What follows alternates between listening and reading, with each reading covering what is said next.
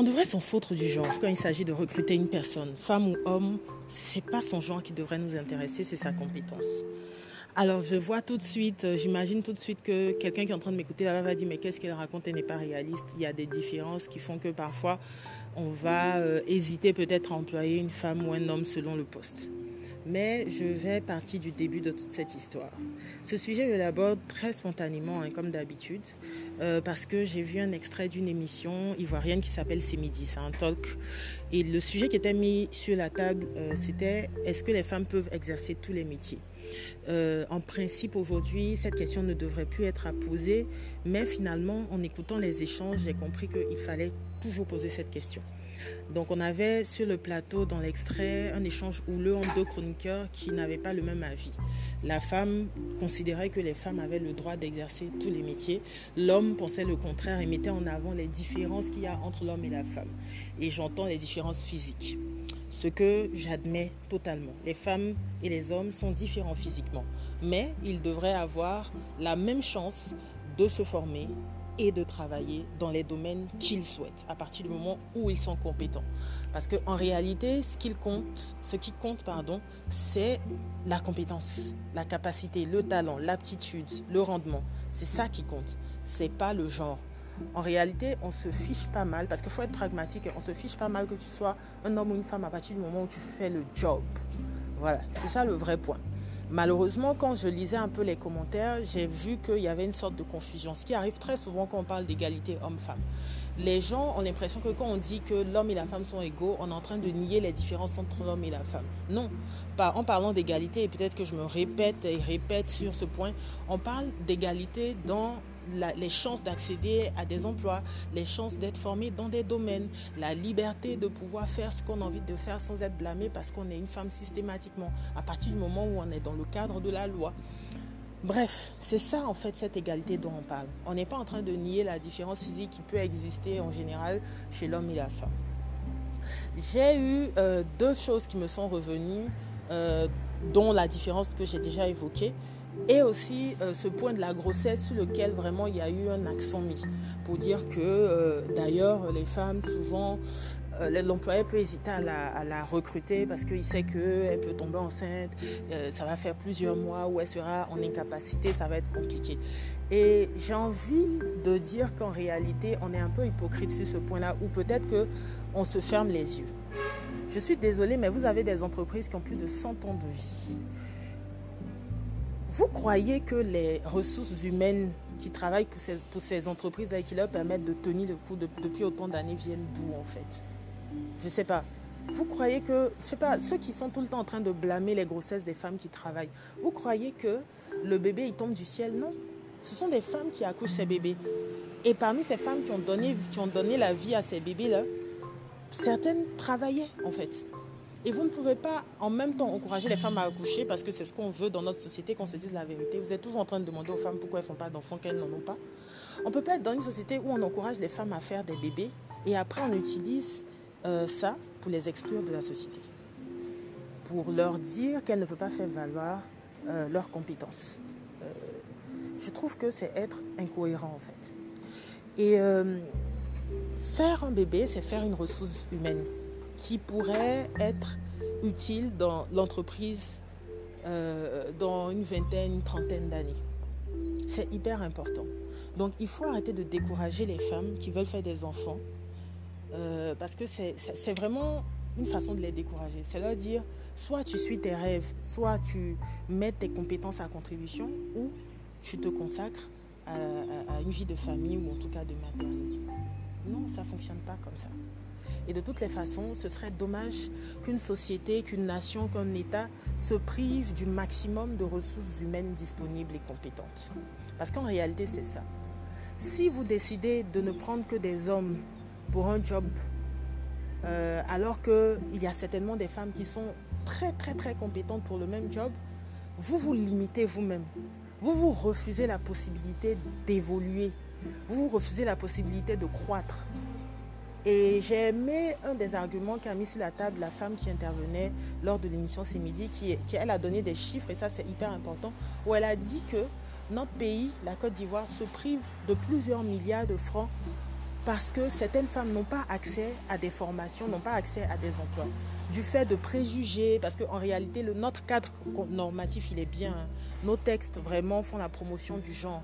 Nos textes disent qu'il ne faut pas exclure les femmes de tout ce qui est formation, de tout ce qui est emploi. Mais dans les faits, malheureusement, les préjugés font que c'est difficile. Donc vous avez des femmes qui, pour être embauchées, euh, vont se voir euh, proposer euh, voilà, des, rapports sexuels, quand même elles sont embauchées, il y a du harcèlement sexuel, donc elles se découragent, elles partent. Euh, c'est difficile d'évoluer dans l'entreprise, donc de passer un, poste à un autre meilleur parce qu'on considère que peut-être que tu ne vas pas te donner à 100% parce que tu gères ta famille, etc. etc. Donc il y a encore beaucoup d'obstacles à l'épanouissement de la femme au travail. Sachant que de plus en plus, heureusement aujourd'hui, beaucoup de femmes sont très compétentes dans leur domaine. Et aussi, il faut dire que ce n'est même, pas une, même pas une question de domaine pour répondre à certaines personnes sous le poste qui disaient qu'il y a des domaines pour lesquels les femmes, ne, je, vais les, paraphraser, ne sont pas légitimes, ou en tout cas le sont moins que les hommes, dans la mesure où c'est très physique, etc., etc. Mais tout est question de formation. On connaît des femmes ici qui sont hyper performantes physiquement, mais ça vient d'une formation. Vous avez Talou aujourd'hui, je pense qu'elle peut se lever des choses plus lourdes que moi. Il y a des, il y a des métiers que Talou pourrait faire que moi je ne peux pas faire. Il y a des métiers que Ruth Bagui, qui est une athlète ivoirienne, pourrait faire que moi je ne pourrais pas faire. Pourtant, on est toutes les deux des femmes.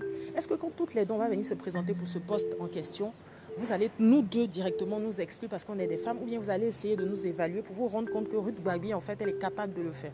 Est-ce que vous allez avoir la présence d'esprit de le faire? Est-ce que vous allez vous refuser la compétence d'une Ruth Bagui dans un poste euh, parce qu'elle est une femme? C'est-à-dire, dès que vous voyez des femmes, euh, euh, euh, vous, vous, vous, vous, allez partir du principe qu'elle ne peut pas le faire. Et là encore, je parle de Ruth Babi qui, on le voit, est très physique, c'est du taekwondo. Il y a des femmes qui sont le cliché même de, la femme féminine. Donc j'entends pour caricaturer, qui est très maquillée peut-être, qui est sur des hauts talons, qui est dans sa petite tenue très féminine et tout on va la voir, on va se dire que celle-là, elle ne peut pas être une bonne commerciale pour entrer dans les globes pour courir à gauche, à droite, etc., etc. Alors que vous ne connaissez pas comment elle s'organise pour travailler, quand elle doit être sur le terrain, comment elle s'adapte, etc., etc. Tout est question d'adaptation, tout est question d'évaluation, tout est question d'analyse du CV de la personne en présence fermez un peu vos yeux. C'est-à-dire que quand les gens viennent vous voir là, quand je dis fermez vos yeux, peut-être que j'exagère dans le thème, mais c'est pour faire comprendre que regardez, ouvrez juste vos yeux sur les compétences de la personne, son background, ce qu'elle a déjà prouvé, ou en tout cas ce dans quoi elle a déjà été formée, pour décider que c'est une personne que vous pouvez employer. Donc, je, veux répondre à la première question que j'ai évoquée, qui est la question de l'émission. Oui, les femmes ont le droit d'exercer tous les métiers. Les femmes peuvent exercer tous les métiers. Maintenant, d'une femme à une autre, selon sa formation et ses aptitudes naturelles, elle va dire que je peux pas ou je peux. Mais il ne faut pas interdire, parce que si je veux paraphraser la question, c'est comme si on disait est-ce que on doit interdire des métiers à des femmes? Non. Accordons le bénéfice du doute aux gens, en fait accordons-leur le bénéfice du doute, que ce soit la femme ou l'homme. Disons-nous que tant que la personne n'a pas un jour fauté ou ne nous a pas montré régulièrement qu'elle n'est pas capable de faire quelque chose, à partir du moment où sur le papier on sait qu'elle a fait cette formation, parfois même elle a fait ses preuves ailleurs, il faut lui donner sa chance. Donc je suis contente qu'en Côte d'Ivoire, on ait un cadre normatif qui n'interdise pas des métiers aux femmes, qui leur accorde le bénéfice du doute comme elle accorde le bénéfice du doute à des hommes. Parce qu'il faut savoir aussi que dans certains métiers, moi je vais venir, un autre homme va venir, on est tous les deux là. Ils vont me choisir, non pas parce que je suis une femme, mais parce qu'à un moment donné dans les tests, on s'est rendu compte que sur la compétence, j'étais peut-être plus apprêtée pour ce poste. On n'a pas regardé mon genre.